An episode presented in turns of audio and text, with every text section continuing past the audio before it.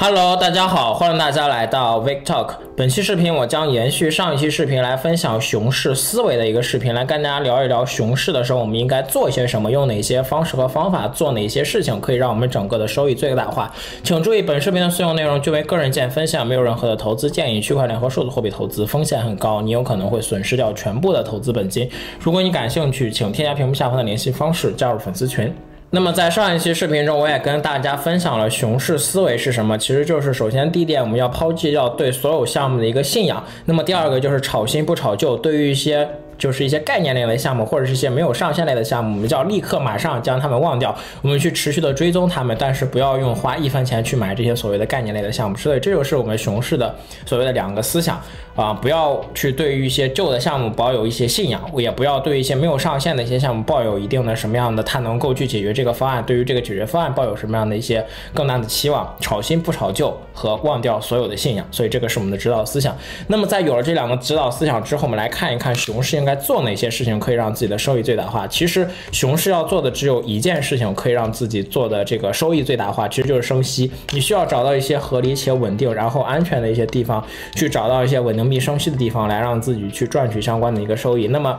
其实，在熊市的时候，这些的一个收益或者是这样的机会，其实也是并不多的。这需要你去持续的 follow 市场。就是我看到推特上有小伙伴去整理了八个目前还可以挖的稳定币池。那么，其实第一个就是 Anko 协议，但是 USC 也严重脱锚，那么也有可能会存在问题。所以，对于熊市升息应该去挖哪些矿，我在这里不做推荐，因为整个的也是去基于一个市场来去决定的。它可能今天可以，明天可能就不行了。所以，我不建议你花很大的仓位来去做所谓的稳定币升息，因为其实。可能你在乎的是这一点点的这个利息，他们可能在意的是你所谓的本金，而且这个市场在熊市的时候会发生什么样的黑天鹅事件，我们都无法预知。所以虽然升息是一条主线思路，但是不能让你抓住一个项目就 all in，这是不对的。你可以每个项目投入百分之五的一个资产，然后最高不投入超过百分之二十的一个资产去做升息这件事情，我觉得这是一个比较合理的。而且这样的一个操作，并不是说你完全脱离了市场不管了，你也需要去持续的做一个关注。那么第二个呢，就是所谓的 GameFi。升息，那么我也在早期的视频中跟大家聊过了。GameFi 作为在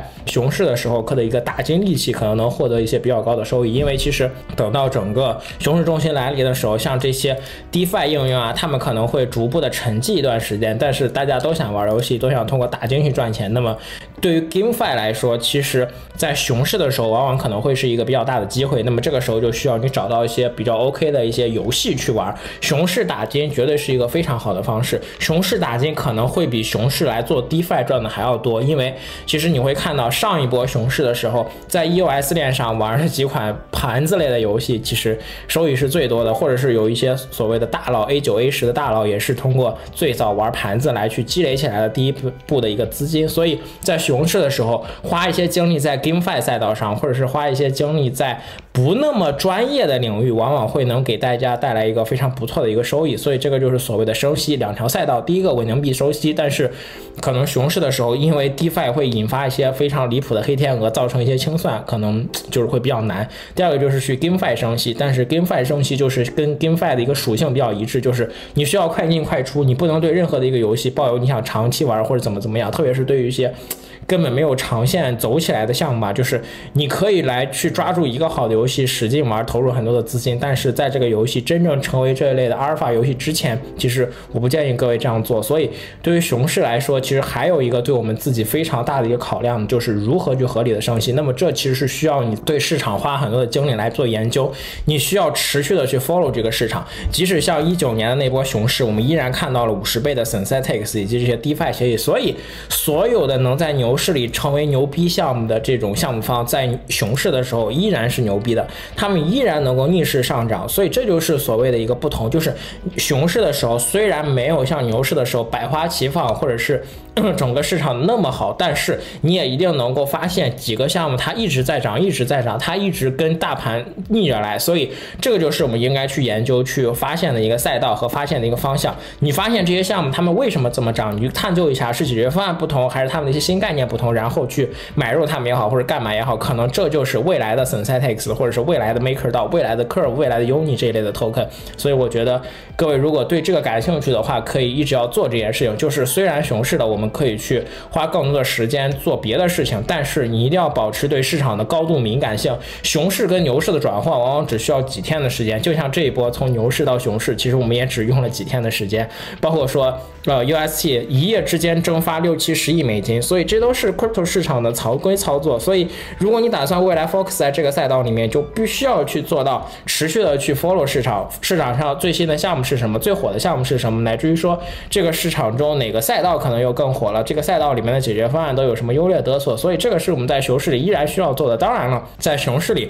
这样的工作量会比平时要少很多，因为其实很多赛道都没有什么新的项目出现，而且项目方如果要去发项目，也不会选择在熊市里发。你在熊市里面发项目，那是没有任何意义你的。Timing 是 crypto 市场中最重要的东西，它有可能会超越你的整个的产品。所以，在一个不合理的时间去发一个项目，其实是一件非常愚蠢的事情。这就是为什么熊市的时候我们看不到一些好的项目的原因，就是因为即使有好的项目，他们也会选择暂时不发，比暂时不做大规模的推广，等到市场好转，他们再去做。包括一些一级的项目也是一个样子，在这个熊市的时候，你可能很难在一级市场中投出过一些非常优秀的标的。当然了，对于一级来说，可能跟二级也有一些所谓的不同。我们在这里不去仔细的去聊，就是在熊市的时候，整个市场其实都是比较沉寂的。但是熊市的时候，也会给团队一些更能冷静下来去做事情的这么一些地方。就是熊市的时候，因为不浮躁了，那么好的项目会因为他们有足够多的人才、足够多的聪明的脑袋、足够多的金钱去让他们撑过这一波熊市，然后下一波牛市，他们会将自己的沉淀和自己的这么一个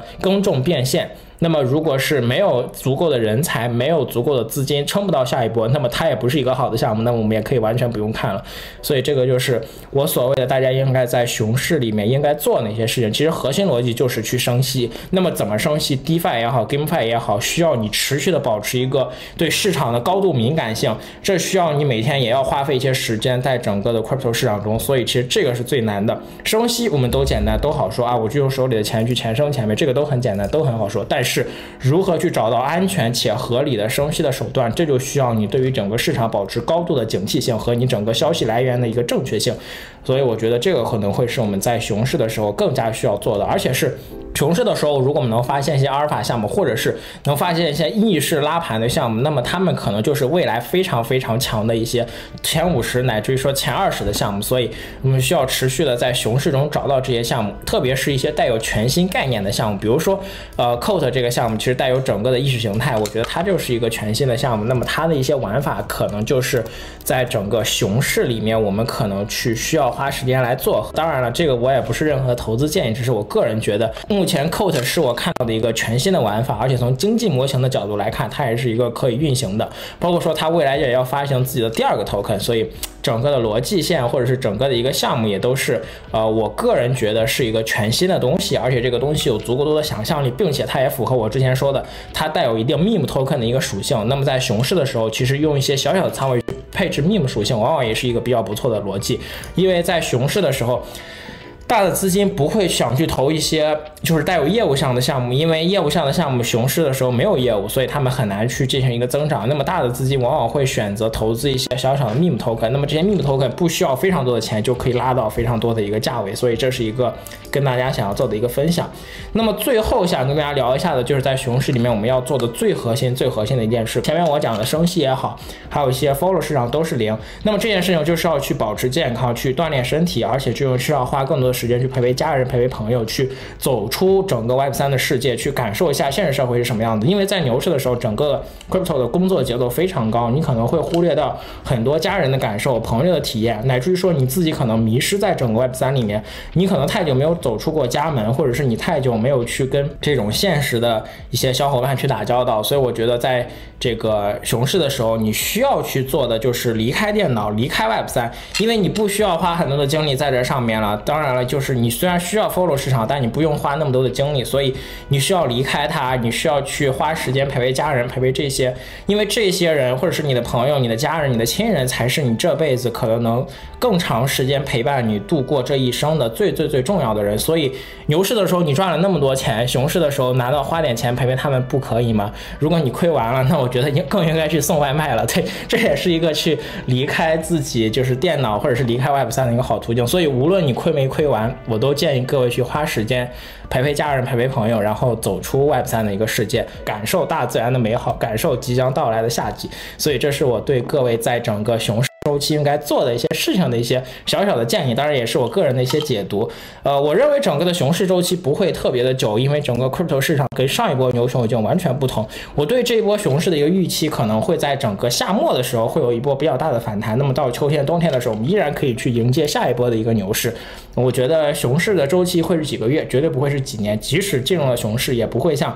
之前熊的那么狠，依然还是会有非常多的机会值得我们来操作的。所以我也会一直 follow 市场，带给大家一些。些更新或者是一些更有趣的项目，或者是一些更优质的项目，来为各位去在整个投资方向上做一下抛砖引玉。好的，如果你对于这期视频感兴趣，或者是想要跟我交流更多的一些一些想法、一些观点，可以在评论区留言，或者是添加屏幕下方的联系方式加入粉丝群。好的，感谢各位的收看，我们下期再见，谢谢大家。